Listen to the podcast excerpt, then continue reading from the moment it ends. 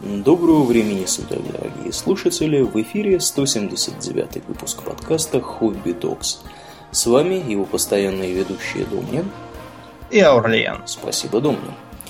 А, итак, от тем э, воинственных, но вымышленных мы переходим к темам более, э, так сказать, реальным, но не менее воинственным. О чем мы, Домнин, сегодня будем говорить? Да, и мы, в общем, получили э, шекели от Кнессета и от мирового еврейства.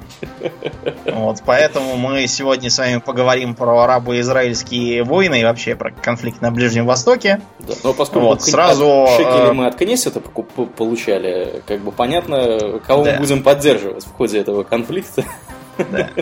Ну, на самом деле, просто такое может э, показаться, потому что мы будем рассказывать, как э, Израиль там всех побеждал. Но, если бы это Израиль побеждали, мы бы с удовольствием рассказали про это. Да. Вот, а так придется рассказывать про то, что было. Да. Вот. Э, просьба чувствительным, э, как это... Вот бывают люди метеочувствительные, а еще бывают люди юдочувствительные, которые как только там с ними про что хочешь можно разговаривать. Там, про э, не знаю, кризис на Цейлоне нормально, про Индокитай нормально, про, не знаю, органную музыку нормально. Стоит про евреев, сразу слюна начинает какая-то брызгать. Вот, мы просим избыточно чувствительных просто послушать про что-нибудь другое. Там, вот, про, если хотите про арабов, у нас там целых три выпуска про них, можете про них тоже послушать. Да. Ну вот теперь Значит, дошла э, почему мы до, за... до, до евреев дошла. До евреев, да. Значит, почему мы вот э, считаем, что можем про это рассказывать, несмотря на то, что мы стараемся про современные конфликты ничего не говорить. А дело в том, что я по образованию э, бакалавр ближнего востоковедения, так сказать. Угу. И все это, так сказать, мой хлеб. Все это моя э, вотчина. Кое-что я 4 года за 4 года изучил в университете на факультете международных отношений э, параллельно с изучением РК и вообще всякого такого. Вот, так что э, с, с некоторой точки зрения я тут специалист. Ну, э, давай начнем с Азов.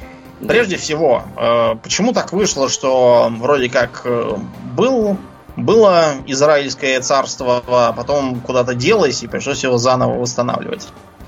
Да, ну, принято считать, что Израиль он вообще как-то вдруг внезапно, так сказать, две тысячи лет не существовал, не существовал, потом как чертик из табакерки, вдруг откуда ни возьмись, как выскочил, как выпрыгнул, э, значит, ну, как стал всех вокруг себя, так сказать, обижать, завоевывать и строить поселения. На самом деле, как бы ничего подобного-то и не происходило. Дело в том, что эм, как мы все с вами знаем, э, да. не все, да, ну, многие в курсе, э, в общем-то, положили конец э, существованию организованного еврейского государства, мне кажется, римляне. Я ничего не путаю. Да, римляне. После восстания Бар-Кохбы, когда был взят Иерусалим, и, в общем, всех депортировали и запретили им там появляться. Так что римская Палестина была населена кем угодно, но только не евреями. Евреи разъехались в разные концы, кто-то уехал на территорию Европы, э, и получились ашкенази, кто-то уехал в Северную Африку, ну, и потом с арабским завоеванием пролез в Испанию, так получились сефарды. Вот, например, э, сефарды отличаются от ашкенази тем, что ашкенази говорят на каком языке? На идиш, да? Да, да, да. Угу. Который по сути, да, просто немецкий язык такой евреизированный, а сефарды исторические, я не знаю, как сейчас, но говорили на ладино. Вот. Э, у них отдельный язык, то, то ли евреизированный испанский, то ли еще какой-то, я уж не помню. Угу. А вот скажи помню мне, только название. иврит, вот он вообще откуда взялся? И Семито-хамитский да. язык очень похожий на арабский в известной степени, потому что родственные языки. То есть, если прислушаться, то как бы многое можно понять. Вот та известная песня Ма варех лобаме и ворах заелет шаля малах. Вот это вот заелет шаля малах, оно для арабоязычного, наверное, вообще практически понятно. Потому что Э, елет и уалет совершенно очевидно одно и то же слово, то есть ребенок, мальчик. Вот, э, шаля, это как вот по-арабски, например, вопросы будет ас или то есть корень тот же самый, сааля. Малах, я уж не знаю, как там по-арабски ангел, не смотрел. Вот. Но, в общем, я думаю, можно понять, что что там э, примерно поется. Грамматическая структура очень похожая. То же самое э, пишутся только согласные буквы. Алфавит тоже, в общем-то, тот же самый, только там... Но у, у арабов а алиф, а у евреев алев. У арабов ба, у евреев бет, если я ничего не путаю. Ну и так далее. А так все то же самое. Эм, в общем, это родственные народы, на самом деле. Да, родственные народы. Э, там, где у а, арабов в большинстве там дж, э, у евреев там, может быть, г. Вот, например, э, голландские высоты известны, они вообще-то по-арабски будут джулян, а не голлан никакой. Mm-hmm. Ну и так далее. То есть это родственные все языки, родственные народы, и внешне тоже похожи. Нетрудно догадаться. И религия все та же самая, авраамическая.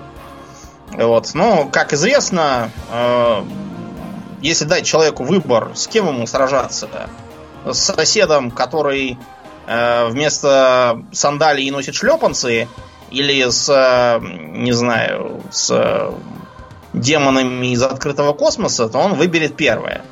Это гораздо интереснее. Потому mm-hmm. что по какому праву он носит шлепанцы, а не сандалии?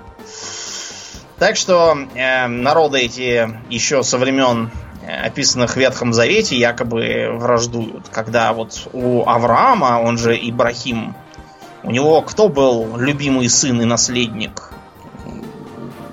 Кто, Яков? Ты что-то разогнался. Яков это потом уже, это внучок. Внучок, так, окей. Да, а евреи говорят, что, разумеется, любимый сын это Ицхак, то есть Исаак, которого он хотел зарезать по приказанию Господа, но не зарезал, вовремя остановили. А арабы говорят, а ничего подобного, какой еще Ицхак, это какой-то там был прижитый от этой карги Сарры.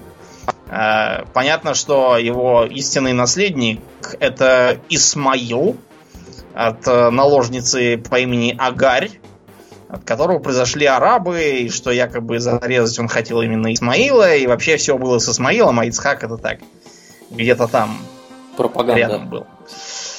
Да, в общем, так вот с тех пор это и ведет. Как бы то ни было, евреи в, своих, э, в своем изгнании обрели очень много неприятностей и проблем, мы неоднократно упоминали, как их то, то где-то истребляли, то изгоняли, то, то еще там что-то делали, то насильно перекрещивали. Да, погромы устраивали, а под конец до того один художник разгулялся, что даже 6 миллионов угробил и в пичках жоп. Угу. Эм, в принципе, идея о создании государства, куда этих евреев можно было бы переправить жить, витали в воздухе еще после Первой мировой войны. А, все потому, что а, тогда Палестина была османской, да, угу. как и вообще Ближний Восток. А, и британцы, пытаясь победить в войне, с одной стороны дали обещание арабам, что после свержения с их помощью османского ига они смогут э, жить, поживать, устраивать там хоть королевство, хоть эмираты, хоть что хотят. А с другой стороны, э, еврейскому населению, которого, кстати, тоже на османских территориях было полно, как и, например, армянского, э, тоже было много чего обещано. В частности, была принята декларация Бальфура. Что буквально гласила эта самая декларация? Она гласила, что за то, что евреи помогают бороться с Османской империей, им будет позволено устроить государство в Палестине. Нет, там было написано, что им будет можно создать еврейский национальный очаг в Палестине. А это Потому не одно что и то же. же не дураки и не хотели давать исключающие обещания. Ну, как тебе сказать, британцы умышленно так сказали, что это будет как бы, ну, очаг, это ведь не страна, то есть, что можно было им потом сказать, мы никакой страну не обещали, обещали очаг. Вон очаг, камни, костер есть, все. Э, чтобы, короче, евреев можно было как-нибудь так прокинуть. Э, но арабы сразу возмутились и сказали, какой еще тут очаг? Чего тут нам устраиваете очаги сионизма? Вот, и сразу стали протестовать. Э, территория попала после закономерного поражения Османской империи под мандат э, Британии. Вот. И э, Британия стала пытаться как-то примирить вот эти вот две взаимоключающие тенденции. С одной стороны, Британия контроль над Ближним Востоком рассматривала как стратегический. Потому что это все, это и нефть, это и доступ к Суэцкому каналу, потому что Египет тоже был фактически протекторатом. Там был какой-то свой король марионеточный, mm-hmm. вот, но всем распоряжались, разумеется, британцы. Э, всякие там Ираки и прочие, они все тоже были под э, британским контролем, так же как территории современных э, ОАЭ и вообще. Э, тут, то есть, и, и нефть, и Суэцкий канал, и главное, подступы к Индии – а Индия это что? Это контроль э, Индийского океана, путь на Сингапур и Малайзию, оттуда в Тихий океан. Короче, это все стратегические интересы. И вообще-то никаких там государств, ни еврейских, ни еще там чьих британцы устраивать не хотели. Они просто тянули время. А евреи тем временем ехали и ехали, э, заселяя кто-то прибрежные регионы, кто-то двигаясь в сам Иерусалим, и дальше. Да, но тут нужно заметить, что вообще говоря, евреи ехали и ехали, но на самой вот этой территории современного Израиля, вообще говоря, евреи проживали и до этого. Они проживали там и во времена Османской империи, и еще и раньше. Просто их количество было очень небольшим. И я так понимаю, что там проживали в основном очень такие достаточно ортодоксального э, умовоззрения евреи, которые... Ну да, такие тихенькие там да, были. Да, да. Они особо, особо там сионистов. Да, не конфликтовали, в общем, были такие нормальные э, товарищи, тихие, спокойные. Рабочие, да. добрососедские. Да, но было их там немного. Их там было ну, порядка там 35-40 тысяч на момент вот начала описываемых событий, когда туда начали, так сказать, приглашать всех других товарищей. Вот. И... Ну вот, а когда они туда поехали, э, в 30-е годы, это вызвало рост напряжения с э, арабским населением. И закончилось все это так называемым арабским восстанием 36-39 годов, когда шли просто такие прямо боевые действия Э, с попытками всех евреев депортировать, нападениями на британскую полицию там и солдат, и, в общем, еле-еле их замерили. Э, в результате этого э, еврейскую иммиграцию было решено прирезать. Потому что тут как бы 39-й год, злой Гитлер тут нападает, и совершенно не нужен какой-то бессмысленный очаг напряженности на стратегической территории. Лучше пусть все будет тихо и чисто. Поэтому многие евреи попасть э, туда не смогли, и вместо этого попали э, в специализированные заведения, где их переодели в полосатые пижамы. Угу. Вот, и 6 миллионов их от этого сгинуло многие евреи и тогда, и даже сейчас до сих пор Британию за это винят и говорят, что это все они виноваты. Ну, в принципе, что да. такое вот случилось. Не, не безосновательно, я так полагаю, винят, потому что... Не безосновательно, как бы, да. да. В самый Мы тот момент, когда про... нужно было им переселяться, они оказались без возможности переселиться из Европы. Ну, да, вероятно, британцы могли вполне рассуждать в стиле, вот как раз их сейчас всех истребят, и не надо будет никого никуда вести, никаких создавать очагов, проблема решится сама собой, а мы как бы и не виноваты. Но вышло, как известно, не так. Э, после войны территория была передана под мандат э, в новообразованный ООН, потому что у Британии, ослабленной войной, было много своих проблем в более важных регионах, чем это Палестина. Э, и вот тут начались, начались противоречия после того, как э, евреи пострадали в ходе войны, было немыслимым отказать им в создании своего государства. Э, предлагалось им, кстати, не только в Палестину поехать, а куда-то еще там в Африку. Да. Далеко. В Эфиопию? Да. Ты, я думаю, догадываешься, что ни в какую Африку никакие евреи ехать не пожелали, потому что сказали, сами едьте в свою Африку. У нас вот есть Яршалаим, где стена плача и все остальное. А в Африке нас никто не ждет. И глаза мы эту Африку никогда не видали. Лучше вот негров своих в Африку отправьте, если вам так хочется. Э, поэтому была вынесена резолюция 181 Генеральной Ассамблеи ООН о создании двух независимых государств. Э, при этом Иерусалим было решено не отдавать ни арабам, ни евреям, а оставить его такой нейтральной ООНовской территорией.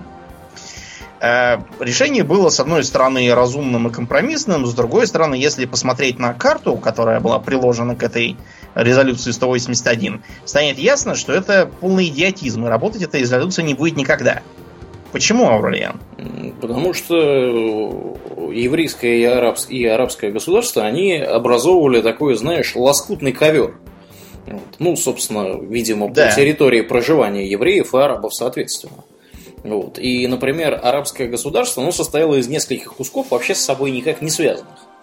И как, как в таких Но, условиях... Оно... На самом деле было как-то так, вот знаешь, распланировано, что каждое из государств будет состоять из трех а, обрывков, которые будут связаны такими маленькими-маленькими переходиками на таких перекрестках, где будут как бы поперек ехать, допустим, арабы, а вдоль будут ехать евреи. Э, понятно, с одной стороны, что люди это не картошка, которая рассаживается квадратно-гнездовым способом. Угу. Люди селятся там, где у них есть соотношение желаний и возможностей. Но предполагает, что кто-то в здравом уме согласится э, вместо государства получить три каких-то куска, соединенных легко перерезаемыми э, ниточками, ну, очень наивно. Э, евреи изначально согласились на этот раздел, потому что, видимо, решили, что лучше уж так, чем совсем никак. А вот арабы сказали, что ничего подобного не должно быть, и предложили э, конкурирующий, так сказать, проект, что должно быть единое государство Палестина со столицей в Иерусалиме, в котором будут э, жить граждане еврейской национальности и граждане арабской национальности. А как ты думаешь, в чем подвох этого предложенного ими плана? В том, что граждан арабской национальности должно быть в разы больше? Ну, получится, да, что э, дальше будет, если бы такой план был принят, то получилось бы следующее. Значит, первым делом закрывается иммиграция для евреев, и наоборот, делается иммиграция для арабов. Значит, после этого арабов, поскольку их будет банально больше, они как-нибудь там постараются поразить евреев в правах, отовсюду их вытеснить, а потом просто всех э, вынудить разъехаться от, э, допустим, невозможности устраиваться там на госслужбу, работу и прочие дела. Вот, и всех их повыгонять, и жить долго и счастливо без евреев. Таким образом, совершенно выхолостив эту самую резолюцию, положив на нее болт. Это, разумеется, тоже очень наивный план. Странно было бы рассчитывать, что и просто так вот кто-то даст им такое. Ну и, как водится, э, компромиссное решение э, парадоксально быстрее всего приводит к войне. Потому что недовольны сразу все. Mm-hmm. И в 1947 году началась война. Войну, в принципе, можно разделить на два этапа, потому что в первом, на первом этапе, в 47-м, там шла такая в основном Эм, э, полупартизанщина, потому что э, никакой централизованной армии у э, еврейского государства тогда еще не было, а войну вели такие добровольческие политико-военные организации, как, например, Хагана и Иргун. Мы о них уже упоминали, причем, что показательно, в том выпуске, где было про терроризм.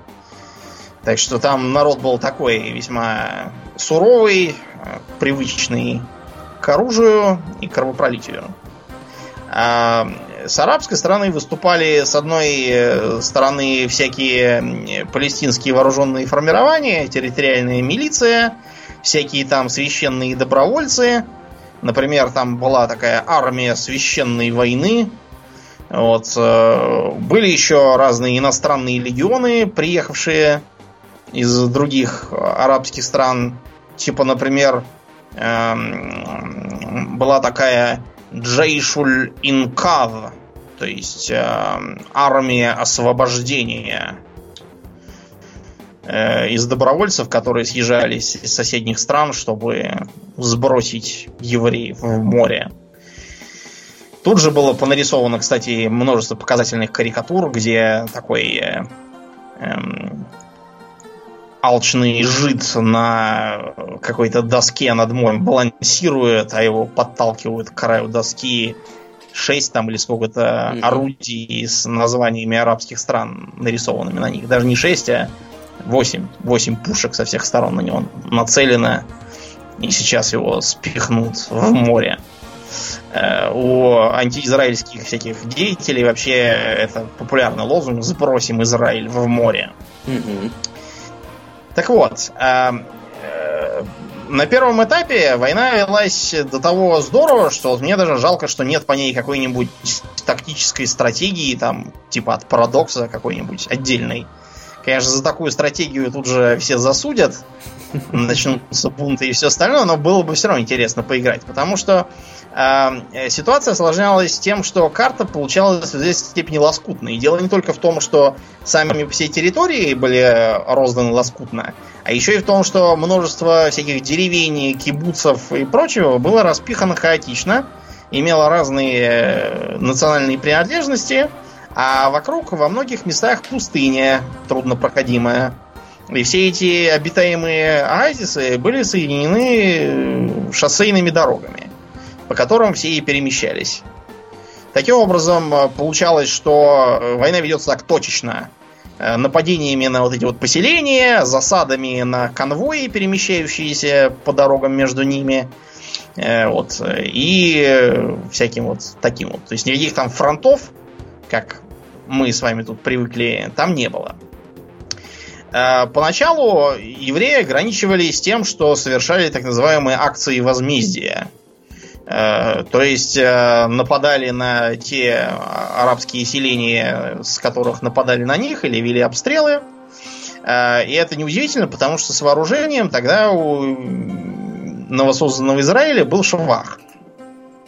Поскольку, понятно, танки с собой из Европы не привезешь в кармане, вот, и они были вооружены кто чем. В основном это винтовки, всякие кустарные виды оружия. Например, было налажено производство так называемых минометов Давидка. Это потому что создатель этого миномета был по имени Давид. Эм, есть даже специальная улица Давидка, где стоит мемориал с этим минометом в память о той войне, где он использовался. А еще э, Израилю, как это ни странно для современного человека, ну или, или тем более человека, жившего в Советском Союзе, Израилю больше всего на первых порах помогал именно Советский Союз, который поставил большое количество захваченного у немцев в Чехословакии вооружения. Вот, и таким образом фактически, ну, может быть, спас Израиль от уничтожения. А чего это Советский Союз занимался такой благотворительностью, думаю? Ну, Сталин рассуждал логически, в какой стране много евреев? У нас. Вот. Э, почему бы, так сказать, не завести себе такой э, передовой пост на Ближнем Востоке? Туда поедут все наши люди. Вот. Э, какая-то такая коллективная тетя, тетя Соня, и будет такая вот еврейская советская республика. Заодно прекратятся э, требования евреев создать им какую-нибудь национальную автономию на территории Советского Союза. Да, ну Можно и кроме сказать, того, а вон кроме того, есть, э, я так понимаю, что все-таки значительное количество э, евреев, которые попали в Израиль во время британского мандата, там, в 20-е и в 30-е годы, в том числе с территории Советского Союза и Европы, они придерживались достаточно левых взглядов. И да, поэтому как бы не помочь им было, так сказать, странно бы. Да. Вот что такое кибуц, Аурлиен? А, кибуц это такое, такая форма ведения совместного, я так понимаю, сельского хозяйства. Да. Вот, да. Когда у вас, ну, я не знаю, можно ли сравнить это с колхозом? Ну, близко, да. Ну, То есть это коммунальное, так сказать, хозяйствование тоже. То есть, э, как бы можно сказать, что это коллективное хозяйство. Там действительно имущество общее, все нормированно трудятся, нормированно потребляют. Из-за этого, кстати, многие из э, тех, кто репатриировался из Советского Союза туда, они были очень удивлены, когда попали в кибуц и говорили, как же так? Мы только уехали. Думали, что... Так уехали, а тут все то же самое. И ехали из, из оказавшегося нехорошим Израиля куда-нибудь в Америку. Никаких кибуцев, можно спокойно делать гешефт и все такое. Да. Короче говоря, а, э, первый этап начал э, изменяться с принятием так называемого плана Далет, когда еврейским формированием стало ясно, что одним только сидением и отбиванием от арабов они э, добьются исключительно своего поражения и гибели этого новосозданного государства. Просто потому, что э, теоретически арабов же гораздо больше э, в соседних странах-то, и если они будут так пассивно выжидать, то их просто э, лишат мирного населения. Оно под э, устав, так сказать, от бесконечных нападений, обстрелов и боев, если она духом просто возьмет, уедет обратно куда-нибудь. Куда угодно, но только не сюда. И станет непонятно, за что сражались-то. Поэтому по плану Далет. Далет это, если что, буква Д в алфавите, вот как у арабов Даль, вот, а у евреев Далет. Значит, эм, фактически э, требовалось превратить эти военизированные формирования в регулярную армию, э, создать э, единоначалие, насколько это было возможно, и, э, скажем так, э, улучшить карту, которую предложила ООН, Э, для того, чтобы обезопасить еврейские поселения от нападений, создав буферные зоны. То есть, проще говоря, захватив вокруг них территории, а те селения, которые используются палестинцами для нападений, просто разрушить, а жителей их депортировать. Вот. И тогда станет тишина, красота, не надо будет больше возить конвои. Вот. Э, и, э, в общем, оказалось, что это действительно помогло. Э, евреи стали брать один за другим крупные населенные пункты. Вероятно, первым, кто пал, был город Тиверия. Там жило примерно поровну евреев и арабов, которые поддерживали хрупкое перемирие в самом городе. То есть они пускали вооруженные формирования ни той, ни другой стороны. А главы еврейской и арабской общин постоянно друг с другом совещались, советовались и вообще пытались установить добрососедские взаимоотношения. Разумеется, долго это продолжаться не могло, потому что так или иначе э, в городе оказывались то э, всякие еврейские добровольцы, то арабские. Э, происходили столкновения, взрывы, теракты. Постепенно началось размежевание, потому что вообще-то поначалу тиверийские старшины надеялись на то, что город спасет его через полосность. Потому что там, конечно, были арабские и еврейские кварталы, но значительная часть города была смешанной. Ну и, в общем, э, постепенно стали люди разбредаться по разным сторонам. То есть, например, шииты уехали первыми, решив не дожидаться. В их пустующие дома въехали арабы из э, смешанных кварталов. Вот. Ну и, в общем, э, евреи тоже побежали к своим. И город поделился вот так четко на две половины с нейтральной полосой. Э, вот. Ну и после того, как начался открытый обстрел арабских кварталов из этих самых самодельных минометов, вспыхнули бои. Вот, и в результате арабов оттуда всех выгоняли и, и выжили оттуда совсем. Они эвакуировались оттуда на автомобилях, которые им предоставила британская администрация и соседний король Иордании, так называвшийся Трансиорданией. К нему они, собственно, и поехали.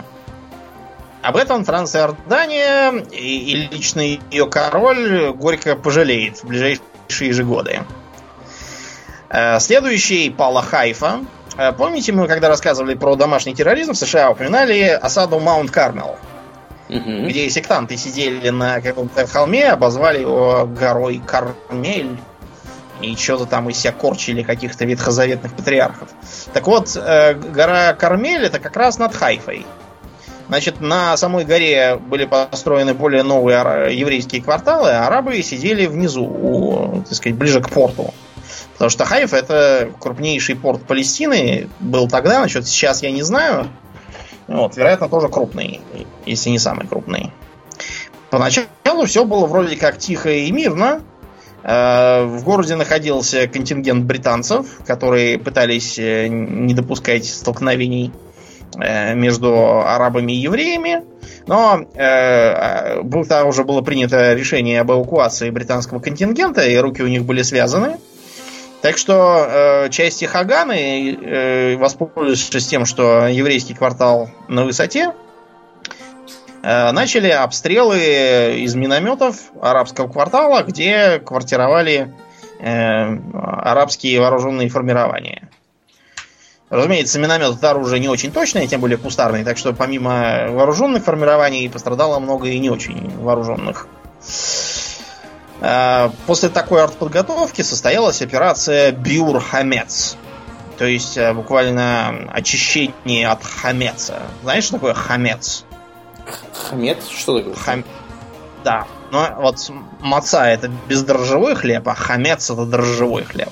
Угу. Соответственно, кто, кто не кушает мацу, всех выгнать. Вон. Э, у евреев вот интересное такое противопоставление дрожжевого хлеба и бездрожжевого. Видимо, ну, считается, что это потому, что такое вот наследие их кочевого, эм, кочевой идентичности, когда они были в окружении оседлых племен, кушавших уже более продвинутый дрожжевой хлеб, а у них была вот эта вот маца, похожая на сушеный лаваш. Вот, вероятно, с той поры вот они с мацой свою идентичность и связывают. Короче, при эвакуации арабов э, из Хайфы произошло множество трагедий, потому что часть из них э, пыталась уплыть на лодках из порта. Э, эти лодки перегруженные и часто вообще непригодные к плаванию переворачивались, люди тонули, в порту была давка, периодически начиналась стрельба, непонятно кто в кого стрелял, потом опять прилетело из минометов прямо в толпу. Вот. В общем, э, страшная, конечно, картина. Я, когда я изучал, думал, вот, э, наверное, первая война была хуже всего с гуманитарной точки зрения, по крайней мере, для, для непосредственно наблюдателя. Угу. Мы вам в конце, так сказать, объясним, почему именно. Следом э, под еврейский контроль попал Цфат.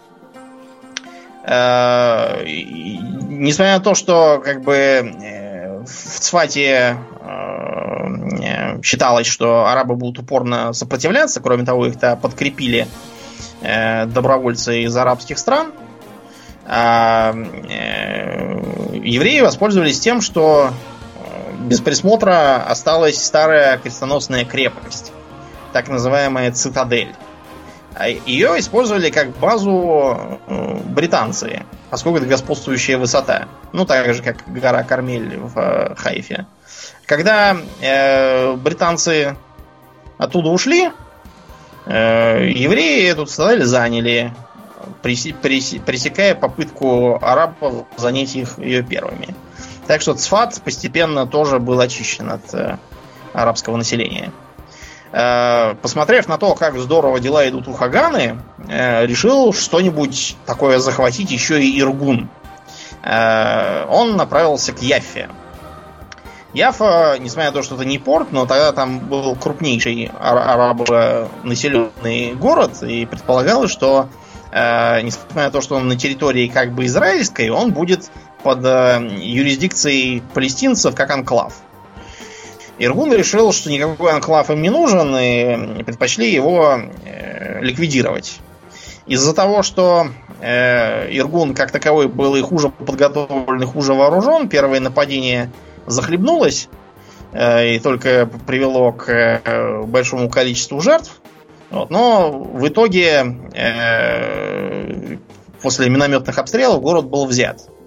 Э, Минахем Бегин рассказывал, что тогда вот минометчикам дали приказ избегать попаданий в храмы и больницы, но ввиду того, что вооружение очень неточное, можно было этот приказ и не отдавать. Эффект был бы ровно тот же самый. Британцы к тому моменту уже начали терять терпение, несмотря на то, что эм, э, они все-таки хотели оттуда уходить. Им не нравилась эта э, еврейская самодеятельность. А в том числе их э, арабские сателлиты стали обвинять Лондон в том, что он сговорился с мировым сионизмом и хочет э, арабов в Палестине истребить. Так что э, британцы в разгар штурма э, э, раздар штурма Яффы грозили обстреливать Тель-Авив из корабельных орудий, э, нанести авиаудары и что-то там еще такого страшного сделать, но э, в итоге э, британцы ничего не сделали, покинули свои позиции, э, удовлетворившись тем, что на некоторое время было установлено перемирие. И э, как бы теоретически по условиям перемирия беженцы потом должны были вернуться при условии того, что их вооруженные формирования в городе сдадут оружие. Э, разумеется, никакие беженцы никуда не вернулись. Вот, и э, Яфа досталась евреям вся целиком. Следующий пала Акра, ну так, где всякие крестоносцы, Ричарда Львиное Сердце когда-то были. Они этот город построили. В современном Израиле город называется Акко. Что интересно, э, Акра была единственным городом, откуда арабов не депортировали. Знаешь почему? Почему? Дело просто в том, что э, после артобстрелов, э, пугающих рассказов беженцев из Хайфы, которые туда частью переехали, бегством местной элиты и эпидемией тифа, вроде как что-то там в акведуке с водой случилось не то, и появилось, появился тиф, от которого 70 человек померло. Из-за этого местное арабское население сидело тише воды и ниже травы. Поэтому, когда туда приехала бригада Кармели, то никакого сопротивления они не встретили. Вот. И в результате акровские арабы остались э, на месте и даже получили израильское гражданство. Им повезло, видимо. А, да, на этом первый этап закончился, начался э, этап номер 2 с 48 по 49. Государство Израиль к тому времени было уже провозглашено как независимое. Британцев э, попросили убираться обратно к себе. Э, а Хагана была преобразована в Цва Хагана Ли Израиль, что переводится как? Цаха, э, армия обороны Израиля. Да, сила обороны Израиля. Вот по-арабски, например, будет Ку, а по, на иврите Цва. Вот, кстати, про иврит. Знаешь, что не сказали? Иврит долгое время был мертвым языком. Угу. На котором, да, евреи не разговаривали. Разговаривали он на идише и на прочих языках. А потом он был восстановлен да, Я и... так понимаю, что в первой половине 20 века. Именно так. И сделано это было для того, чтобы евреи, которые приехали из разных европейских государств, говорили на разных европейских языках, те, которые жили в Германии, говорили на идише, кто-то там жил в Польше, кто-то жил на территории Российской империи, потом Советского Союза. Естественно, они говорили по-русски. Э, и как бы логичным совершенно шагом было возродить какой-нибудь, ну вот не какой-нибудь, а исторический да, язык. И, древний язык, да, что он был для них объединяющим стержнем. Да, при всем при этом в, современной, на, в современном Израиле порядка 20% населения говорит по-русски, а в некоторых городах до 40% населения говорит по-русски. Что, в принципе, понятно, потому что значительная часть населения приехала из территории Российской империи, Советского Союза и вообще. Да. Конечно. Приедет тетя Соня и скажет, таки какой иврит. Пусть они тут сами научатся говорить по-человечески. Сперва. Да, вместо этого. А, вместе с тем, создание независимого государства дало с окружающим арабским странам э, повод начать открытую интервенцию, э, повинуясь, э, так сказать, призывам муфтия Иерусалима Амина Аль-Хусейни, который говорил, что нужно убивать евреев и всех их извести. Э, многие из них находились в совершенно неадекватном состоянии и э, хвастливо заявляли, что потребуется всего-то 3000 добровольцев из Северной Африки, чтобы сбросить евреев в море. Да, 33 хаша. Да, не вышло ничего с этим, увы ах. Тем не менее, дело все равно было серьезное, потому что на новосозданную еще не вполне пришедшую в себя страну напало целых шесть иностранных государств, уже э, вполне дееспособных. И э, в Цагал э, мобилизовали уже всех, кого только можно. Набрали и женщин, и молодежь. Причем оружия на некоторых не хватало. Автоматического оружия особенно. Оно делалось в основном кустарно, на основе всяких захваченных образцов. И кое-что удалось прихватить Эм, э, из самолетов и бронетехники. Там совсем старые какие-то французские танки архаичные и вроде как 9 самолетов, причем все они могли использоваться только для разведки. Угу. Больше ни для чего.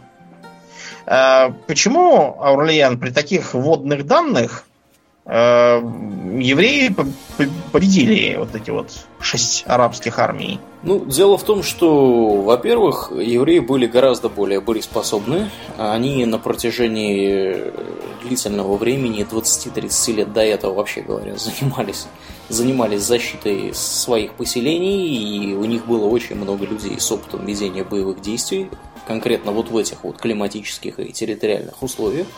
Во-вторых, у них uh-huh. все-таки была гораздо более солидная мотивация. Если они проиграют, их сбросят в море хвастливые соседи. Да. Вот. Поэтому как бы у них выбора не было. Позади было, так сказать, море. Позади на море. Некуда. Да. Мал Израиль и отступать некуда. Да, да, да. Позади море. Именно так.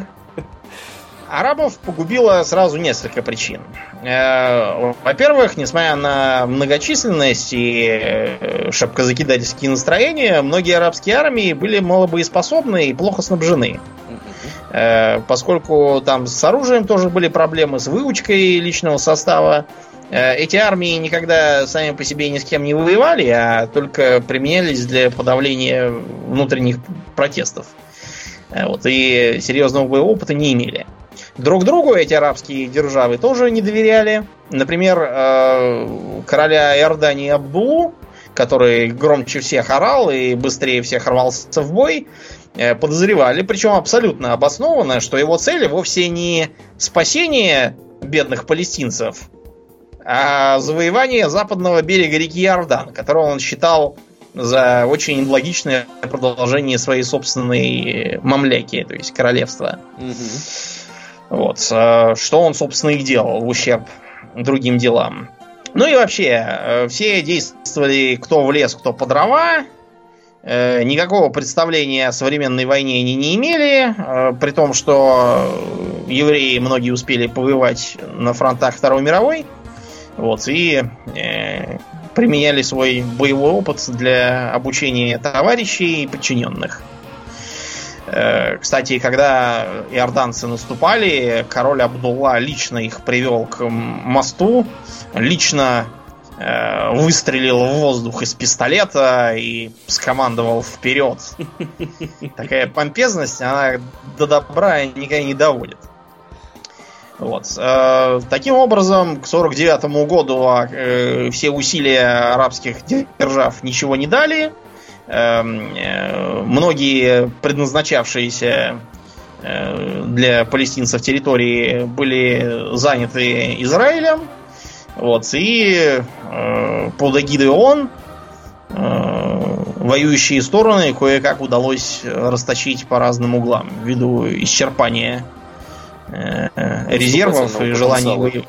Да, да. Наступательного потенциала. Война закончилась не только тем, что Израиль подтвердил свое право на существование, вот, э, но и тем, что он захватил часть э, Иерусалима, конкретно западный, западную часть, а остальное палестинцам удалось удержать за собой. Э, другие палестинские территории попали частью кто под египетский контроль, а кто под иорданский. И так довольно долго и просидели, вплоть до шестидневной войны, когда евреи их тоже себе загребли. Множество палестинцев было вынуждено бежать, потому что их э, поселения были полностью разрушены или заселены израильтянами. Э, разные подсчеты от полумиллиона до миллиона. Кто-то говорит одно, кто-то другое. Большая их часть, относительно, около 200 с лишним тысяч человек, осела в Иордании. Э, поскольку, видимо, король Абдалла, не тот, который сейчас, а тогдашний, Угу. Видимо, он хотел их использовать как козырную карту в дальнейших войнах, чтобы еще чего-нибудь себе оторвать, сказав, а это вот я все радею ради палестинцев, так сказать, все ради них, да. бедных. Еще одним следствием э, всего происходящего стало то, что еврейское население Йемена, Египта, Ливии, Сирии, Сирии и Ирака э, оказалось в очень, так сказать, стесненном положении, потому что как бы эм, вот тут внезапно образовалось еврейское государство совсем неподалеку. Э, всем надавало по сусалам. Ну, да, ну и поэтому да. что нужно сделать, когда у тебя что-то не ладится? Нужно идти и громить евреев. Естественно. Это естественно. древний принцип, который исповедовался везде, и в Европе, э, и в России, и вообще везде. Mm-hmm. Где только есть евреи, как бы. Поэтому начались погромы, и множество евреев было вынуждено упаковать чемоданы и уехать в Израиль. Таким образом, э, идиоты-погромщики, вместо того, чтобы Э, Израиль ослабить таким образом, они его только усилили. Молодцы. Да. Прекрасно. Еще потом удивляются, почему они все войны проигрывают. А, и еще одно следствие. Э, после того, как э, существование Израиля было, так сказать, обезопашено, Израиль подумал, что, конечно, очень приятно, что получили такую ценную помощь от Советского Союза, но такие, какой нам гешефт с этих э, пребывающих в разрухе. Дружба дружба, да. а табачок врозь, товарищи. Да. И поэтому вместо этого решила дружить с э, США. Вот. Э, дело, правда, еще и было в том, что США находилась в такой тихой борьбе с э, Британией и из одного за другим арабских государств сателлитов в Британии британца выкидывала. Да. Делая ставку на всяких военных диктаторов и прочее. Хотя британцы традиционно ставили на э, аристократию местную. Да, но британцы же не остались, так сказать, в стороне от всего происходящего. И не далее, как через несколько лет, они еще же замутили одну прекрасную кампанию в 1956 году. О чем мы вообще думаем? Да. Дело в том, что э, в Египте, пребывавшем в марионеточном состоянии, э, произошла революция молодых офицеров во главе с неким Джамалем Абдан Насаром, более известным как Гамаль Абдель Насар. Угу. Король был свергнут и горько посетовал, что такими темпами в мире останется четыре короля и те карточные. Вот. И э, несмотря на то, что вообще все эти вот перевороты молодых офицеров в арабских странах, они все одинаковые. То есть сперва они заверяют э, страну протектора в том, что все нормально, мы, мы, мы не против вас, потом укрепляются и бывших покровителей выкидывают на мороз. Те в ответ обижаются и пытаются там спонсировать всякие восстания и прочее. Угу. Короче говоря, молодые офицеры э, они под какими лозунгами выступали? Под лозунгами панарабизма. Э, известное высказывание Насара «Нахнуль араб». То есть мы все арабы, что-то вот в таком духе по смыслу.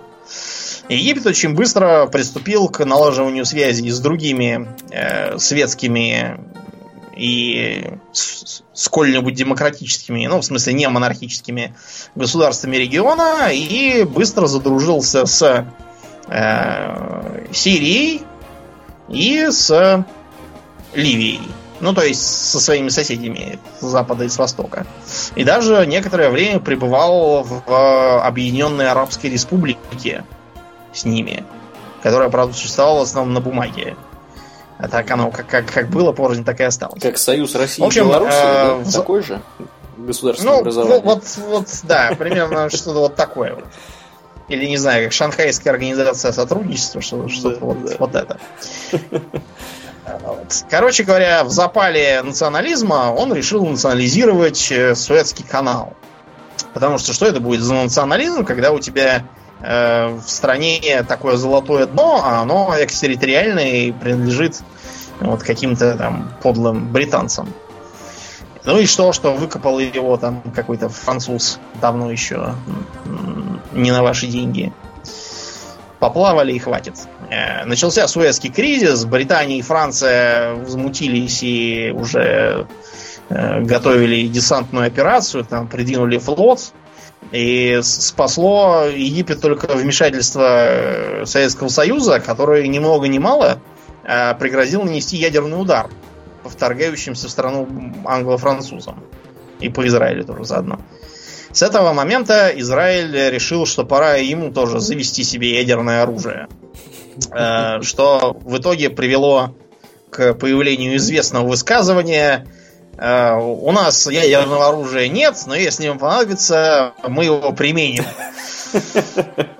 Что, что как бы, как бы, да, содержит взаимоисключающие параграфы. Ну и да, и до сих пор, э, вообще говоря, Израиль официально считается безъядерным не государством, не ядерной страной, не входит в так называемый ядерный клуб, но по факту ядерным оружием обладает и по разным оценкам у него от 120 там, до 200 ядерных боезарядов имеются, для, естественно, для целей самообороны. Это же очевидно. Ну, в общем, да. При такой территории ядерным оружием вот только и самообороняться.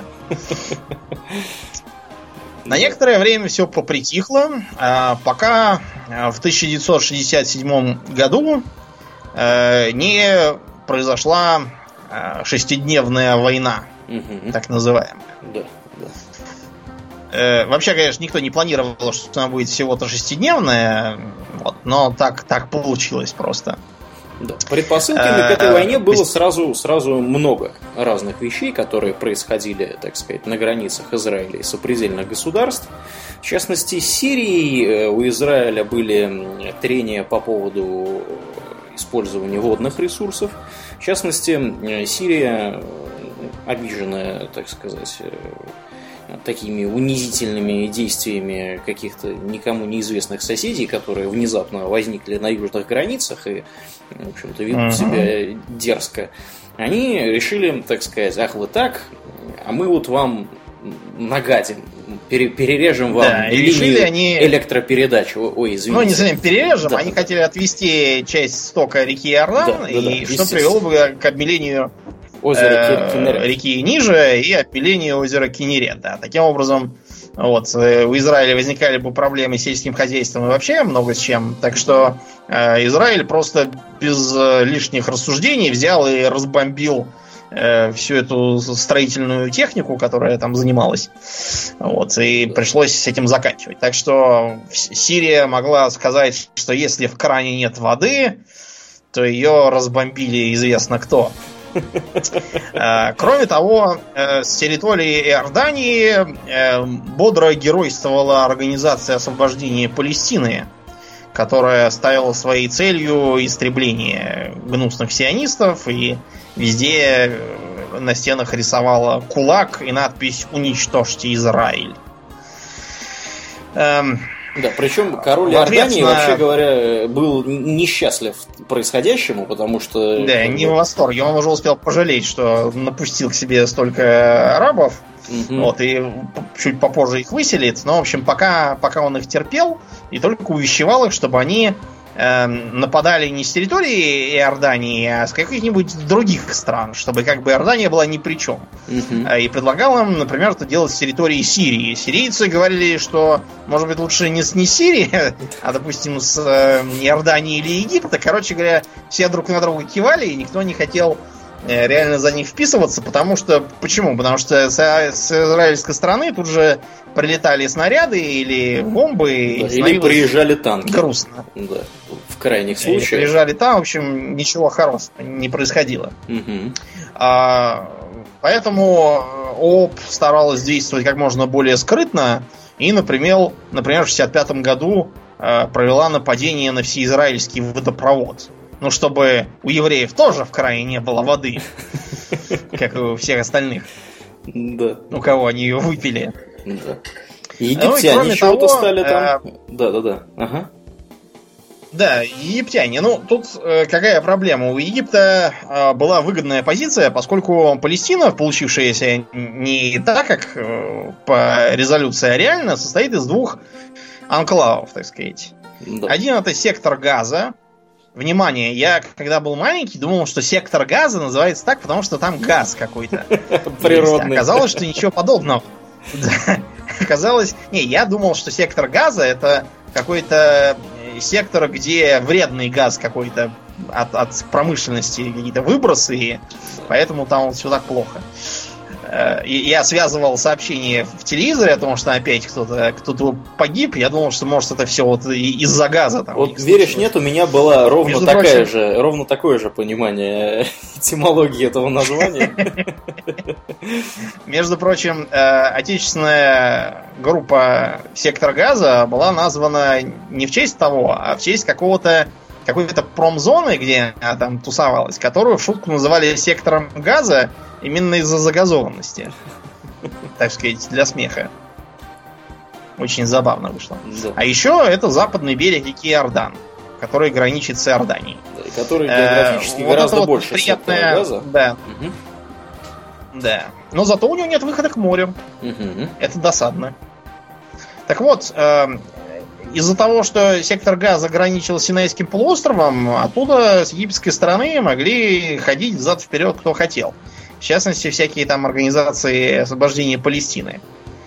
Так что э, Израилю это тоже не нравилось, и Израиле подумали, нельзя ли как-нибудь так вот отодвинуть границу, так чтобы Синайский полуостров тоже был нас, наш. Кроме того, это же Синайский полуостров, это же Синай, там 10 заповедей там получили какие-то подлые египтяне.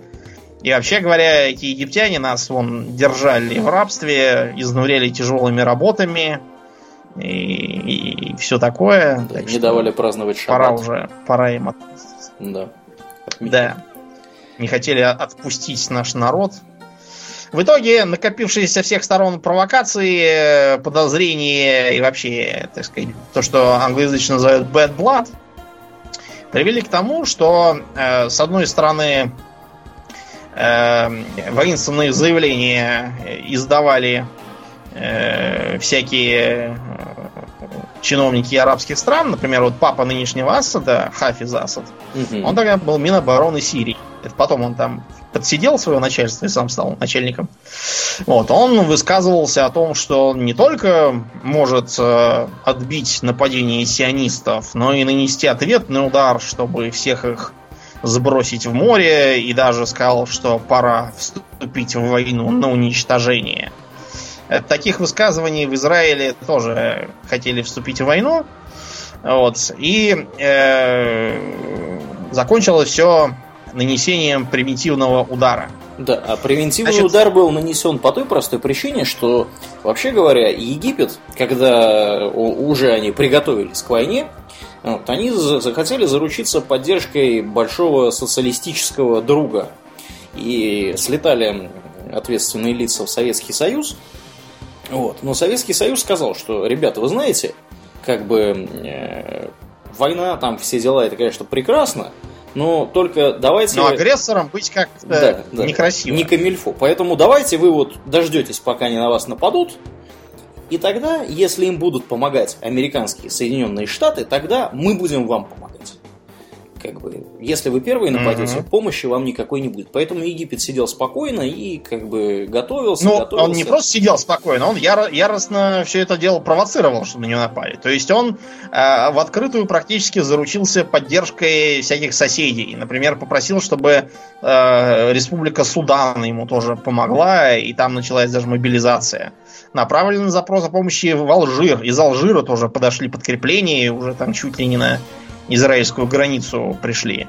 Эм, потом э, в Иордан был направлен тоже военный специалист, чтобы с той стороны координировать. Угу. Как будто этого было мало. Э, Насер опять стал призывать сбросить евреев в море, а ООП тоже подлила масло в огонь и сказала, что после победы уцелевшим евреям помогут возвратиться страны их рождения – то есть, как бы всех депортируют чертям. Да, если, а, если конечно, как... кто-то уцелеет, добавили да. они в конце. Да, Добрые как, как бы намекаешь, что вообще-то, да, надежнее будет всех убить, чтобы уж совсем никто не ушел угу. живьем. Ну и цели своей Египет достиг, по крайней мере, в том, что э, по нему действительно нанесли примитивный удар. Да, мне эта война Сам нравится, это нравится нам... больше всего, знаешь, Домнин, тем, что она очень, э, очень быстрая. Она прям вот молниеносно произошла. Да, не случайно называется шестидневной. На Началась она, того, она была даже пятидневной. Да. Да. Началась она с того, что израильская авиация взлетела и улетела на север. В Египте почему-то мониторили только восточную, восточное направление с точки зрения ПВО. Почему-то думали, что э, если Израиль с востока, то и нападение самолетов будет с востока. А то, что самолеты как бы летают, и они могут еще и со стороны моря, то есть с севера напасть. Вот, почему-то до египтян как-то не доходило. Так что, э, когда 5 июня прилетели самолеты и в два захода разбомбили практически все египетские авиабазы и уничтожили сотни э, египетских самолетов, причем подавляющее большинство из них еще на земле. В Египте долго не могли понять, как это так вышло, если Израиль там, а прилетают вот оттуда. И дошли до того, что даже обвинили американцев, что это они э, с авианосца откуда-то в Средиземном море, там, или может из Италии, да, это они их бомбят. И даже до сих пор периодически проскакивает в, арабоязычной прессе. Это абсолютно абсурдное утверждение. Э, после этого египетская армия была абсолютно беззащитна против атак сверху, с воздуха, а ПВО мобильного тогда еще не завели. Так что попытки израильтян, э, извините, египтян наступать э, бронетанковыми колоннами, мы им-то подмагнули тоже с техникой, хотя у них еще британская оставалась. Э, все они были просто разгромлены в мясо авиаударами, и был отдан приказ отступать с Синайского полуострова. Просто потому что Израиль начал контрудары, если бы он по прибрежной полосе прошел до Суэцкого канала, те, кто остался на Синайском полуострове, остались бы блокированными. Их было можно бы брать голыми руками. Несмотря на то, что это был, в общем, разумный приказ, э, те, кто, э, так сказать, его получил, почему-то решили, что все, все пропало, гип снимают, клиент уезжают, и в результате танкисты сделали, э, с их точки зрения, очень логичный шаг, выбрались из танков и побежали пешком почему-то. Да, ну на танке же сложнее бежать, правда? Он... На танке могут разбомбить, а так, да, может, я в песок да, закопаю. В общем, кучу, кучу танков Израиль захватил исправными. Большинство да. из, из египетских танков, они их даже уничтожить при не сумели. Сейчас эти танки э, используются в качестве машин разминирования, всяких там тягачей. Э, кроме того, часть из них переделали для разных нужд, например, для использования э, как тяжелые э, боевые машины пехоты и бронетранспортеры. Э, скажи, Аурлен, вообще такая, такой класс, как тяжелый БТР или БМП, это очень распространенная в мире машина или нет? Да, вообще-то, по-моему, нет. Нет, а потому что от э, транспортеров пехоты требуется, чтобы они ее транспортировали. А транспортировать их придется по дорогам, Э, в том числе в грузовых отсеках самолетов, в том числе с десантированием с воздуха, в том числе при форсировании рек. Вот. А слишком тяжелая машина ничего этого сделать не может. Поэтому тяжелую, тяжелый бронетранспортер в основном не популярен в мире. А в Израиле популярен, потому что реки форсировать не надо, далеко ездить тоже никуда не надо. Все, так сказать, в окрестностях своего огорода. А ну вот зато... Кроме того, он бронировано лучше же все. Да, получить э, заряд из RPG-7 можно очень легко. Вот, поэтому там у них такая вот техника популярна, и я уверен, что Израиль до сих пор очень благодарен египетским танкистам за заботливо предоставленные машины. Э, вот. Э, также огребли и сирийцы, которых выбили из голландских высот э, авиаударами. Но, опять же, по той же причине, потому что после того, как они разбомбили Египет, э, вот, они разбомбили и сирийские авиабазы тоже, чтобы, так сказать, и, ибо нефиг, так сказать. Был захвачен в том числе и Иерусалим. Вот, а чтобы арабам не было обидно, что их одних только бьют, Э, евреи еще и потопили американское военное судно. Да, да, да. Судно радиоэлектронной разведки под названием Liberty находилось у берегов Синайского полуострова и было атаковано израильскими самолетами и торпедными катерами. Э, Израиль утверждает, что судно было ошибочно идентифицировано, они его приняли за, знаете, там, за какой-нибудь за... египетский какой-нибудь. За египетское, да. Вот, но на самом за деле... линкор. Линкор египетский, да. Вот, на самом деле, скорее всего, они хотели помешать э, разведке США собирать действия о передвижении... Собирать информацию да, о действиях, да. да. В Галилее и продвижении к голландским высотам. На это указывает еще одно действие, которое они совершили непосредственно перед налетом на Египет. Э, агенты Массада залезли на крышу американского посольства в Тель-Авиве и повредили там э, антенну радиолокационную, Угу. чтобы американцев их посольство не могло предупредить о начале. То есть, как бы американцам так довольно бесцеремонно сказали, и, и не лезьте, куда вас не зовут. Понадобитесь, мы, вас, мы вам позвоним. А пока что без вас обойдемся. В общем, по итогам войны меньше чем за неделю Израиль очень здорово приобрел в территориях. Э, Оккупировал Синайский полуостров, оккупировал сектор Газа, ликвидировав вот этот вот канал э, бесконтрольной границе. Западный берег реки Иордан, занял весь Иерусалим, а э, занял еще и половину голландских высот, которые, по идее, должны были принадлежать э, сирийцам.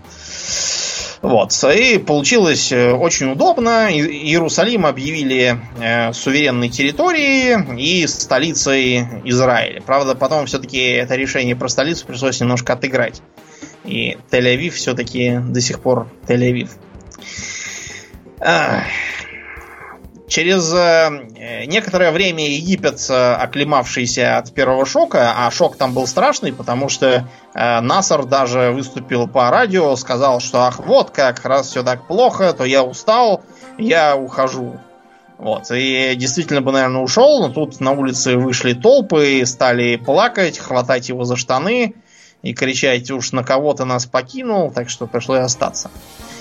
Ну и чтобы, чтобы как-то скрасить э, досаду, э, Египет начал так называемую войну на истощение. Э, Потому что оккупацию Синайского полуострова Египет, конечно, не признал. Вот, и принялся обстреливать и бомбить велотекущим образом позиции израильтян на той стороне Суэцкого канала, а Израиль, соответственно, отстреливался в ответ. Так эта война длилась три года, вплоть до 70-го, и абсолютно никакого толку из нее не вышло. Вот, э, и подписали они прекращение огня без мирного договора тогда еще. А, Всего три года прошло, как уже э, началась еще одна так называемая война судного дня или война на Йом-Кипур. Мгм. Йом это на иврите день. Например, для сравнения по-арабски день это яум. Аль-Яум это сегодня. Эта война, э, не в пример предыдущей, началась как раз э, с удара арабских соседей по Израилю, и поначалу им даже сопутствовал успех. Потому что арабы в кои-то веки сделали выводы из э, прошедших э, событий и, э, во-первых, запаслись ПВО, а во-вторых, запаслись противотанковыми средствами. Э, Арабы, в смысле египтяне, насмотревшись на действия израильских танкистов, э, так все это серьезно восприняли, что даже э, у них, по-моему, каждый третий солдат пеший нес на себе либо хотя бы РПГ-7, либо был членом расчета Птур-Малютка, как раз тогда введенный. Этот Птур, например, на первом БМП стоял. Э, Кроме того, они подтащили зенитно-ракетные комплексы, приобретенные у советских друзей. Вот, и э, э, наступали под их прикрытием, чтобы евреи не могли их бомбить.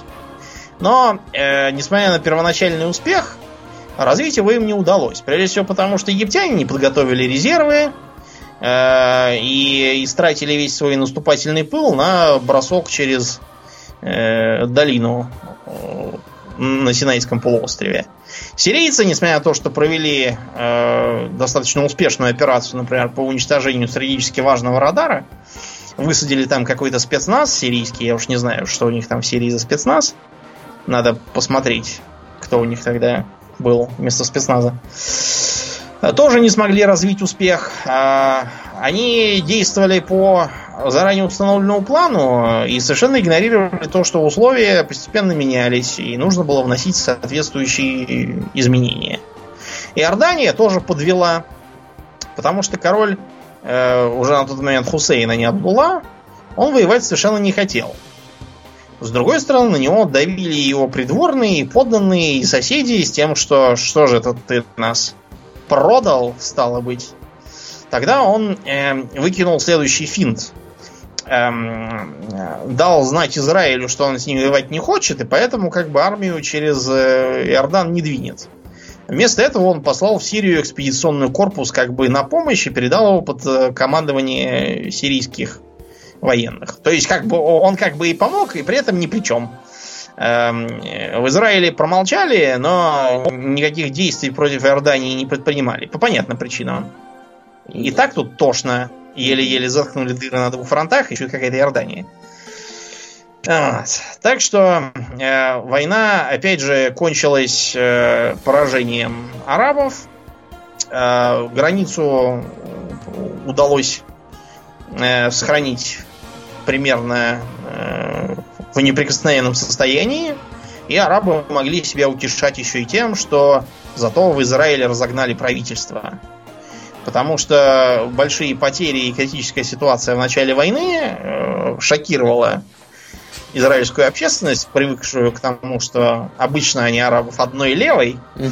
а тут вот так пришлось напрячься. Да, и так что в отставку улетел. В отставку, да. да. Голда Мейер, и с ней одноглазый Маше Даян тоже отправился на отдых. Угу.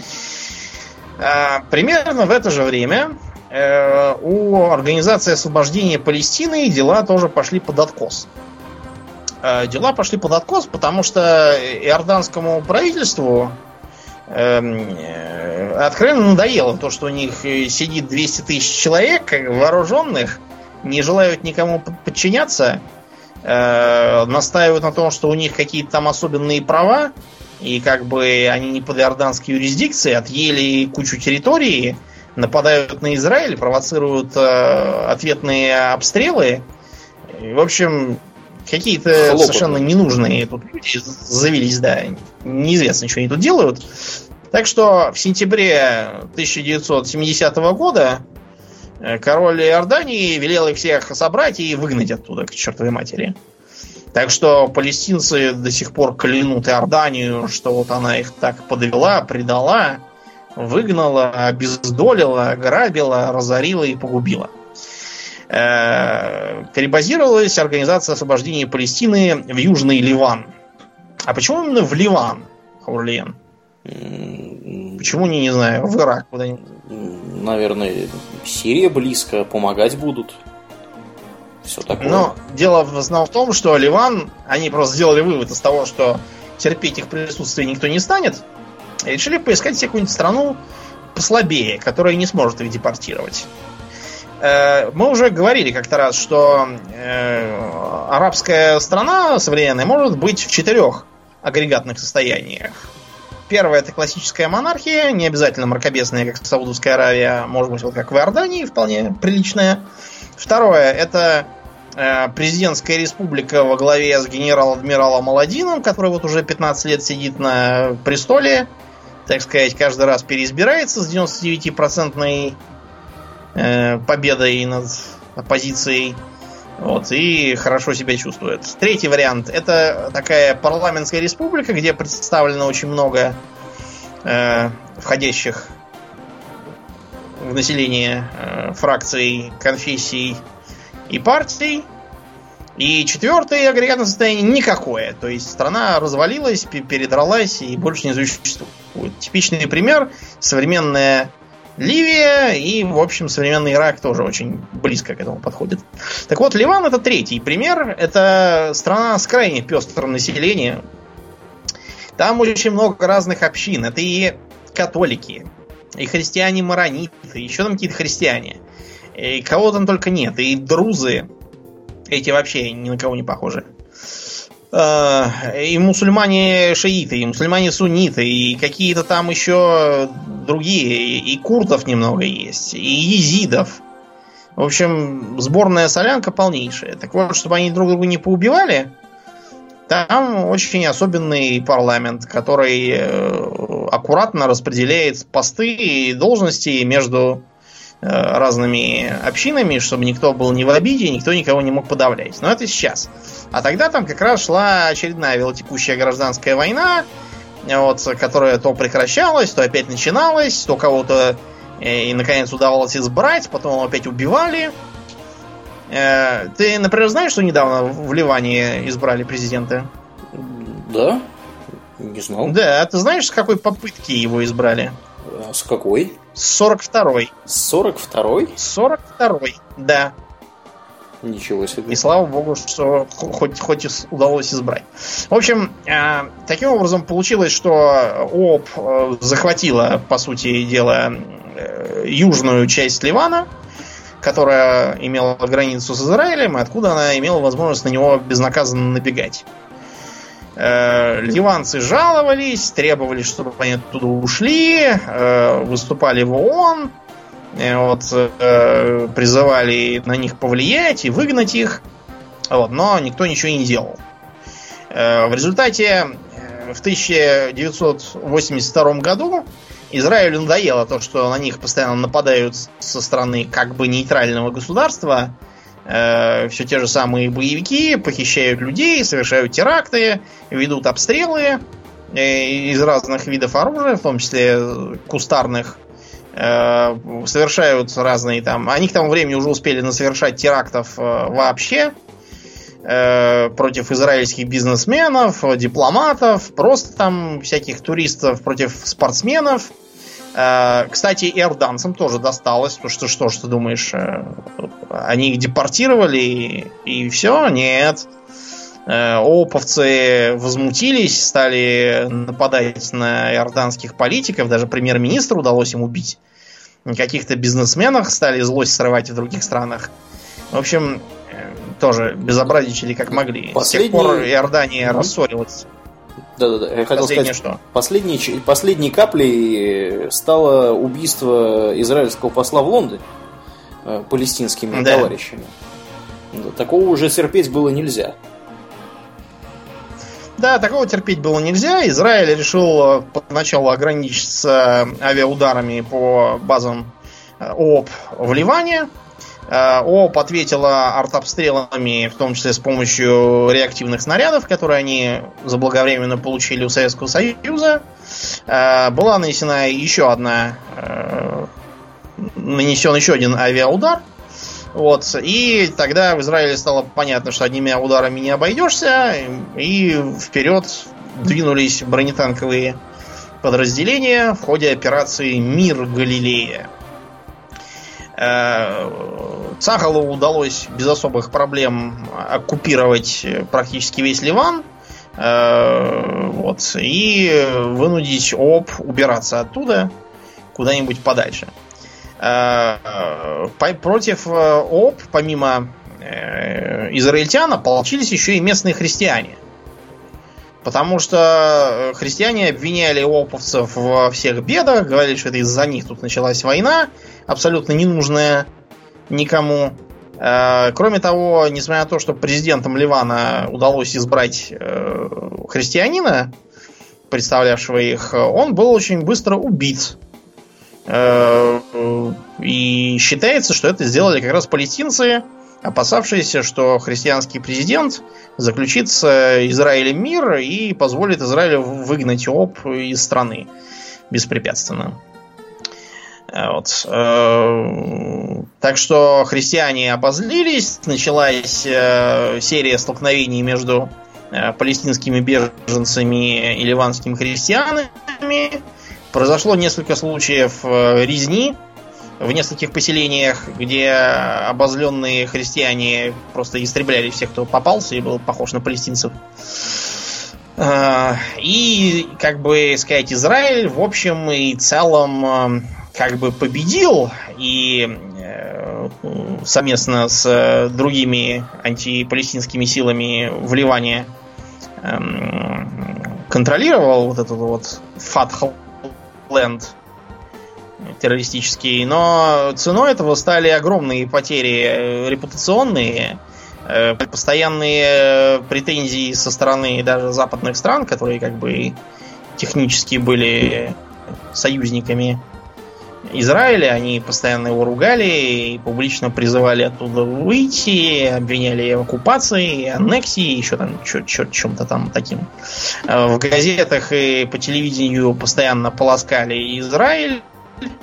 Э, там вечно выступал э, Ясер Арафат, стенавший о том, как его несчастная вторая родина тяжко страдает под гнетом сионизма Через некоторое время войска оттуда были выведены. Э, что интересно, ОП на юге Ливана был довольно быстро сменен. Кем? Там был, по-моему, Фатх, а его сменил Хамас. Нет, Хамас никогда в жизни в Ливане не был, он всю жизнь был в секторе газа. Ты путаешь его с партией Бога, а именно Хизбулла. Да-да-да, Хизбалла, Хизбалла, да, да, именно. Да, да э, Хизбулла туда проникла именно в тот период, э, то есть в начале 80-х годов. А знаешь почему, Аурлиен? Ну, почему? Потому что в конце 70-х в Иране произошла исламская революция, mm и, э, как мы уже рассказывали, про американского шаха выгнали, вместо него воцарились аятолы, и так вот до сих пор примерно там они и сидят.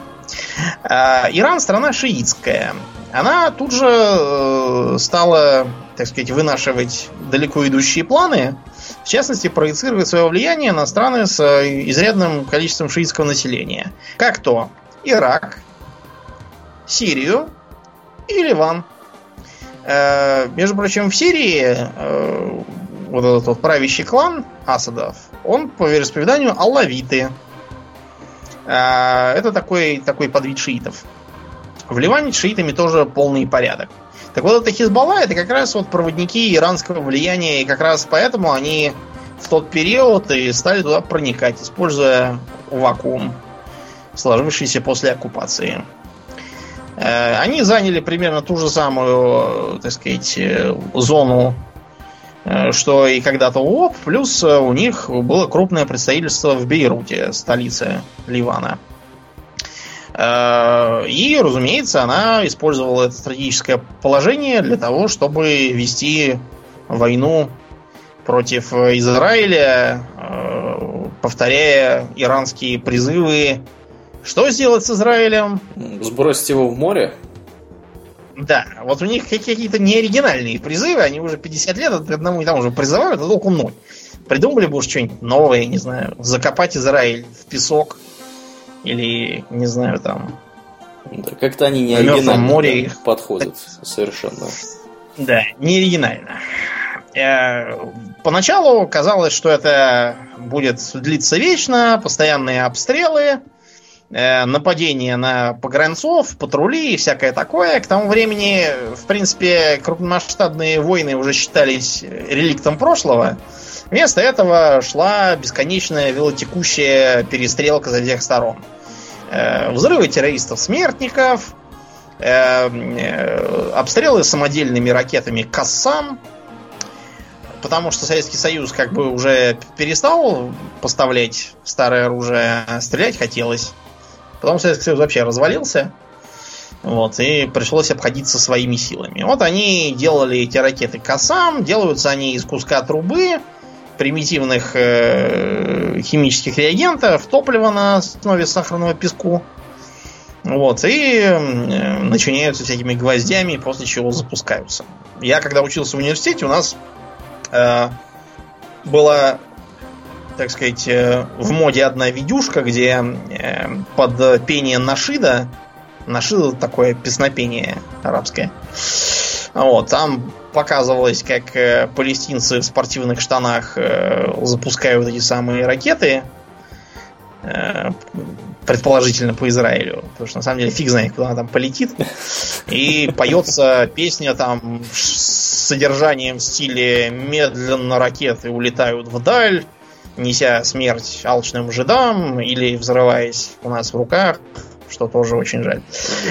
Какой-то такой там смысл был. Причем, приблизительно. поправь меня, если я ошибаюсь, но ракеты эти довольно бестолковые, потому что они... Бестолковые, абсолютно. Если они начинены гвоздями, ну, какой они должны нанести ущерб вообще зданиям? Сейчас вот а, они, как бы, как говорят, вот сейчас Израиль прикрыл себя э, так называемым железным куполом, то есть системой ПРО, Эм, они исходят из чего? Из того, что сделать из э, куска трубы вот эту вот ракету стоит долларов, наверное, 200. А на один выстрел железного купола тратится там чуть ли не полсотни тысяч долларов, а может даже и больше. Факт то, что дорого очень. Сильно дороже. И они говорят, что вот мы их таким образом разорим. Так что они, у них последние шекели уйдут на ракеты, и они останутся нищими. А, а нищие евреи, они же они сразу чахнут и помирают. Это известно. Э, толку, опять же, пока что не малейшего, но этот маразм продолжается и дальше. Короче, в 2008 году опять полыхнуло, потому что э, тогда как раз в Израиле все были на нервах. Если ты помнишь, мы с тобой еще летом смотрели а, за лето, по-моему, до этого, или там как, как когда-то. Нет, до этого было, когда Ариэль Шарон пытался проводить политику мира в обмен на территории. Угу.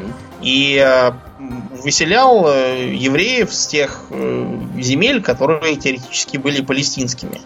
Евреи, если вы помните, страшно были недовольны, потому что, конечно, зачем, зачем они выселяться-то будут?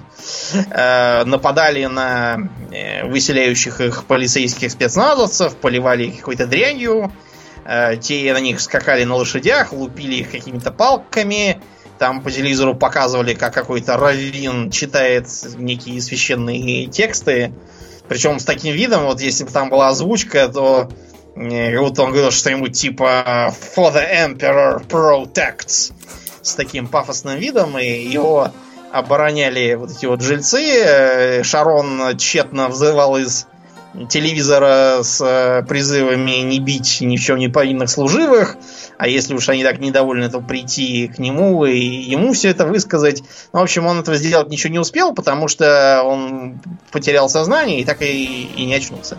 Так в коме и умер. Угу, на, на его место. Да, да. На его место э, пришло новое руководство, да, которому.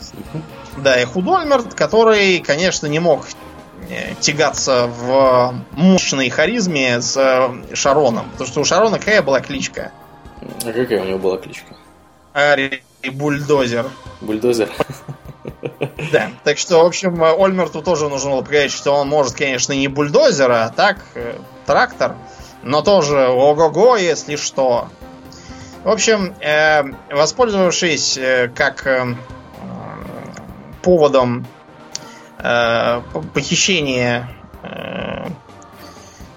солдат силами Хизбаллы, которые они называли операцией «Правдивое обещание», Потому что шейх Насралла, лидер, я не знаю, кто них сейчас в начальстве, тогда был Насралла.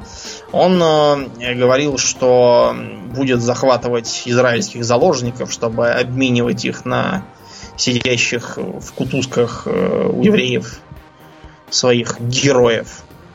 В общем, э, Ольмерт выдвинул ультиматум, после чего началась известная операция, все, я думаю, помнят, как показывали по телевизору израильские гаубицы, шмаляющие по Южному Ливану, э, взлетающие самолеты, какие-то взрывы, руины, растерянного шейха Насраллу, который уже тут же передумал воевать, э, предлагал перемирие. Вот, реакции на это, конечно, никакой не последовало. Показывали по ящику еще подбитую Меркову. Кстати, про Меркову. Аурлиен, чем интересен танк Меркава? Танк Меркава э, интересен тем, что из него можно выгрузиться, вообще говоря, из днища его. Да, у него там есть специальный люк для этого. Кроме того, э, у него вообще на высоте эм, защита экипажа. Вот, например, у танков э, классического, классической компоновки двигатель в корме. Чтобы его было, видимо, труднее поразить. А у Мерковы двигатель как раз спереди. Так же, как у БМП. У советской, по крайней мере. А экипаж как раз в корме. Это чтобы, если спереди стреляют, то лучше уж пусть двигатель пропадает, чем люди. Кроме того, у Мерковы еще есть десантное отделение, которое может перевозить там, то, по-моему, пятерых человек э, просто сидячих и еще троих или троих раненых лежачих. То есть он может использоваться и как транспорт, и как эвакуатор для попавших в капкан патрульных каких-нибудь. Э, на этой почве Меркову очень любят всякие отечественные национал-пацифисты и пораженцы, которые воют, что вот, Меркова такая вот хорошая, там практически гарантированно, что не убьешься, а вот у нас, у нас тиранский режим, который заваливает всех трупами, то да все.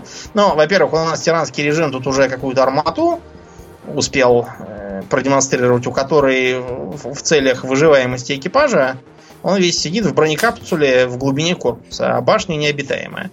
А во-вторых, э, возникает вопрос, почему это Меркова не используется нигде, кроме как в Израиле? Вот как так вышло, что не американцы, там, не британцы. А разгадка проста. Во-первых, дорого, это тебе не Израиль. Если мы всю свою армию будем на Мерковые переводить, мы разоримся. А во-вторых, Меркова очень хорошо воюет в пустыне. А у нас тут она воевать не будет, померзнет. Угу. Вообще, да, ну, это, это достаточно серьезная проблема с адаптацией техники.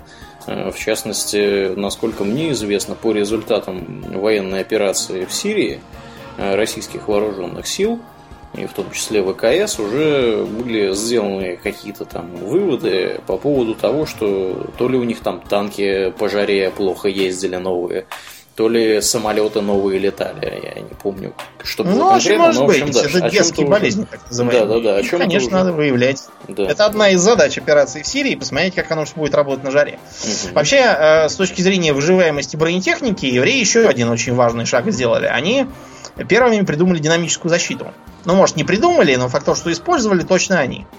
Динамическая защита, если кто не знал, это вот на танках такие кубики квадратики какие-то налеплены угу. на башне, на корпусе. Вот это не просто для красоты, это такие маленькие бомбочки. Нужны для того, чтобы при попадании кумулятивного снаряда э, струя кумулятивная, вместо того, чтобы продувание брони насквозь, э, провоцировала взрыв и рассеивала эту струю взрывом этого кубика. Выбитые кубики можно заменить на новые. Сейчас уже давным-давно это все устарело и введена так называемая активная защита, которая не ждет, пока попадут, а сама выпаливает в сторону подлетающего снаряда, так сказать, своим. Поэтому пока еще, так сказать, в бою серьезном, по-моему, не испытывали, а вот динамическая защита давно известная. Они, э, в том числе и нас этому научили. После Первой Ливанской войны э, нашим попал в руки танк Магах. Магах это не самостоятельный танк, это модификация амер... америкосского М60, насколько я понимаю. Э, и вот мы посмотрели на эту динамическую защиту и сделали свою такую же. Потом в этом году мы этот танк отдали ему обратно. Оказалось, что он чем-то там им дорог, как память. Они нам взамен отдали другой такой же. Обыкновенный в Кубинке можно посмотреть на него. И даже, наверное, потрогать. Пока никто не смотрит. Да. Ну вот, короче говоря, э, в соцсетях, я помню, был страшный вой. Э, все там осуждали жидосионизм, и к нам приезжал даже какой-то еврей в Кипе из Израиля, жаловался на трудные отношения с соседями. Ну и, разумеется, у нас там какие-то мальчики-зайчики принялись его клеймить как жида-сиониста. Он э, устало обругал их исламофашистами, и на этом, по-моему, все закончилось. Обмен мнениями. Я после этого перестал да, перестал ходить на эти сборища, потому что ничего хорошего там нету, а только все кричат «сам дурак», а толку ни малейшего. Вот. Ну, в общем, эм, оккупации на этот раз не случилось. Э, при посредничестве ООН э, Израиль войска вывел.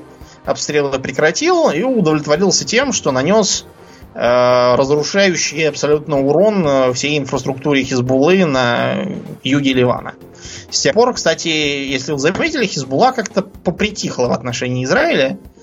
Больше никого не крадет и не обстреливает. Э, сейчас у Хизбаллы гораздо более интересные занятия есть. Она в Сирии бьется с ваххабитами. Поскольку, вот сюрприз, Хизбулла ненавидит ваххабитов. Почему, Арулен? Потому что Хизбулла это шииты. А ваххабиты да, по ну, большей потому части что это нет. шииты проиранские, да, а ваххабиты, они просаудовские, поэтому Иран они тоже ненавидят. И Сирию, и Ливан тоже ненавидят. Мгм. Такая вот э, разность в подходах. Э, Аурелиан, давай подведем итог. Как Мгм. ты думаешь, э, скоро ли все это закончится? У меня большие в этом сомнения, думаю.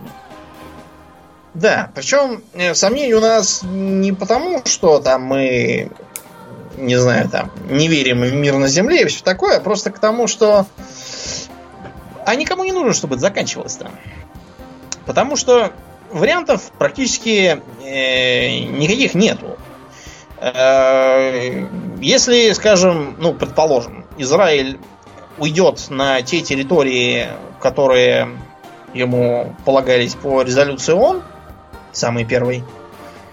Предположим, что после этого арабы не завопят, ага, испугались, бей их, давайте сбросим их в море. Даже если предположить, что такого не будет, то тогда э, Израиль получит вот те же самые три клочка, соединенные какими-то крохотными переходами. Вы можете мне назвать страну, которая в здравом уме превратит себя в какие-то э, лоскутные анклавы, соединенные черти чем? Я таких стран не знаю, и вряд ли я их когда-либо увижу в этой жизни. Потому что, ну, ну для чего это надо-то им? Вот зачем? Мгм. Что касается Палестины, эм, несмотря на то, что Палестина как таковая сейчас уже, в общем, не существует как единое образование, она мало того, что территориально разделена, так она еще и разделена политически, поскольку э, на западном берегу реки Иордан как бы вроде бы вменяемые какие-то персонажи, которые э, особо не стреляют и не взрывают. А в секторе Газа сидит э, Хамас, который наоборот стреляет, взрывает и получает бомбы в ответ, потом начинает вопить, что преступления израильской военщины не останутся без ответа и так далее. Э, У меня вот вопрос. Давайте предположим, что они такие, ладно, все, надоело воевать.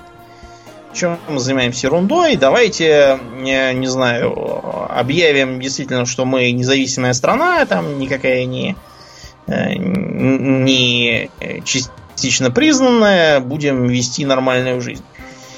А зачем им это надо? Можно сидеть на спонсорской помощи, часть идет от ООН, часть от всяких там арабских стран соседних. Некоторые из них платят за то, чтобы было тихо и чисто на границе, как Иордания. Некоторые за то, чтобы в Израиле было громко и грязно, как Саудовская Аравия там всякая.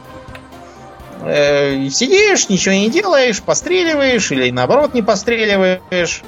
Э, если тебе начинают говорить, а что у вас ничего не развито, и в экономике наиболее крупные производства, это, оказывается, производство мебели кустарное и выращивание цветов и фруктов, ты говоришь, а как? Мы не можем, у нас вот тут жиды нас всех окружили, не дают нам жить в нарушение требований ООН. И ничего делать не надо, сиди себе, бей баклуши, очень удобно. Никому ничего менять не нужно, все это так будет долго, э, очень. Более того, вот можно вспомнить Первую войну в заливе. Э, Ты знаешь, что э, Саддам Хусейн во время операции «Буря в пустыне» выпускал ракеты «Скад» э, по Израилю. Да, знаю. Правда, я ни только в кого не попал. Да, я не очень понимаю, зачем он это делал, но да, он, тем не менее, это делал. Я тебе объясню. Он там ни в кого не попал, но просто один э, израильтянин помер от страха. Ну, не выдержал сердце просто от, от взрыва. Умер. Мгм. А дело все в чем? Он пытался спровоцировать Израиль на то, чтобы еще Израиль поучаствовал в буре в пустыне. И тогда бы он смог завопить караул. жидосионисты нападают, спасайте меня. Вот. План был примерно такой. Какой-то. В общем, э, все это, к сожалению, будет длиться и дальше. Вот. Впрочем, Израиль сейчас может себя чувствовать сравнительно вольготно, потому что буквально вот через границу в Сирии творилось э, долгое время такое, что э, что Израиль покажется за тихое мирное место вроде Швейцарии там какой-нибудь или угу. Бельгии, я уж не знаю. Вот, ну, будем надеяться, что э, с освобождением Алеппо будет вскоре возвращена Пальмира, и в Сирии тоже станет тихо. Ладно, достаточно сегодня. Изрядного вам рассказали. Да, будем э, закругляться. Э, были да. у нас у нас какой-то странный сегодня интернет, поэтому вы, скорее всего, заметите это в записи. Домнин приходит... Подергивание. Да, во-первых, он приходит с подергиванием, во-вторых, он приходит с задержкой. У меня почему-то интернет стравился в, послед... в последние пару дней. Э, я поэтому старался сегодня говорить поменьше, чтобы не было сильно этого заметно, но тем не менее. Мы постараемся не это починить к следующему выпуску. По этой же причине, я думаю, мы не будем сегодня. Ну, ты-то, Домнин, как раз ничего не, не наблюдаешь. Это на моей стороне слышно, что ты начинаешь... Нет, на самом деле я наблюдаю, что у тебя у тебя подергивание, плюс я заметил, что ты медленно отвечаешь на вопросы. Да-да-да, точно такая так что... же картина. Если я пытаюсь тебя перебить, ты продолжаешь говорить еще секунду-полторы, а потом уже до тебя доходит звук, что бы, я начал говорить, и я получаю с задержкой твой ответ. В общем, да, какая-то шляпа с интернетом. По этой причине мы сегодня, пожалуй, что пропустим наше после шоу, потому что после шоу... После шоу, да. Более такой живой диалог. Живой диалог, да. Который... Может быть, на, на неделю, да. Но мы, мы зато сегодня стрим вам устроим. Да, да, да. Поэтому всем спасибо, кто нас слушает. Я напоминаю, что вы слушали 179 выпуск подкаста Хобби Токс. А с вами были его постоянные ведущие Домнин и Аурлиен. Спасибо, Домнин. Всего хорошего, друзья. Пока.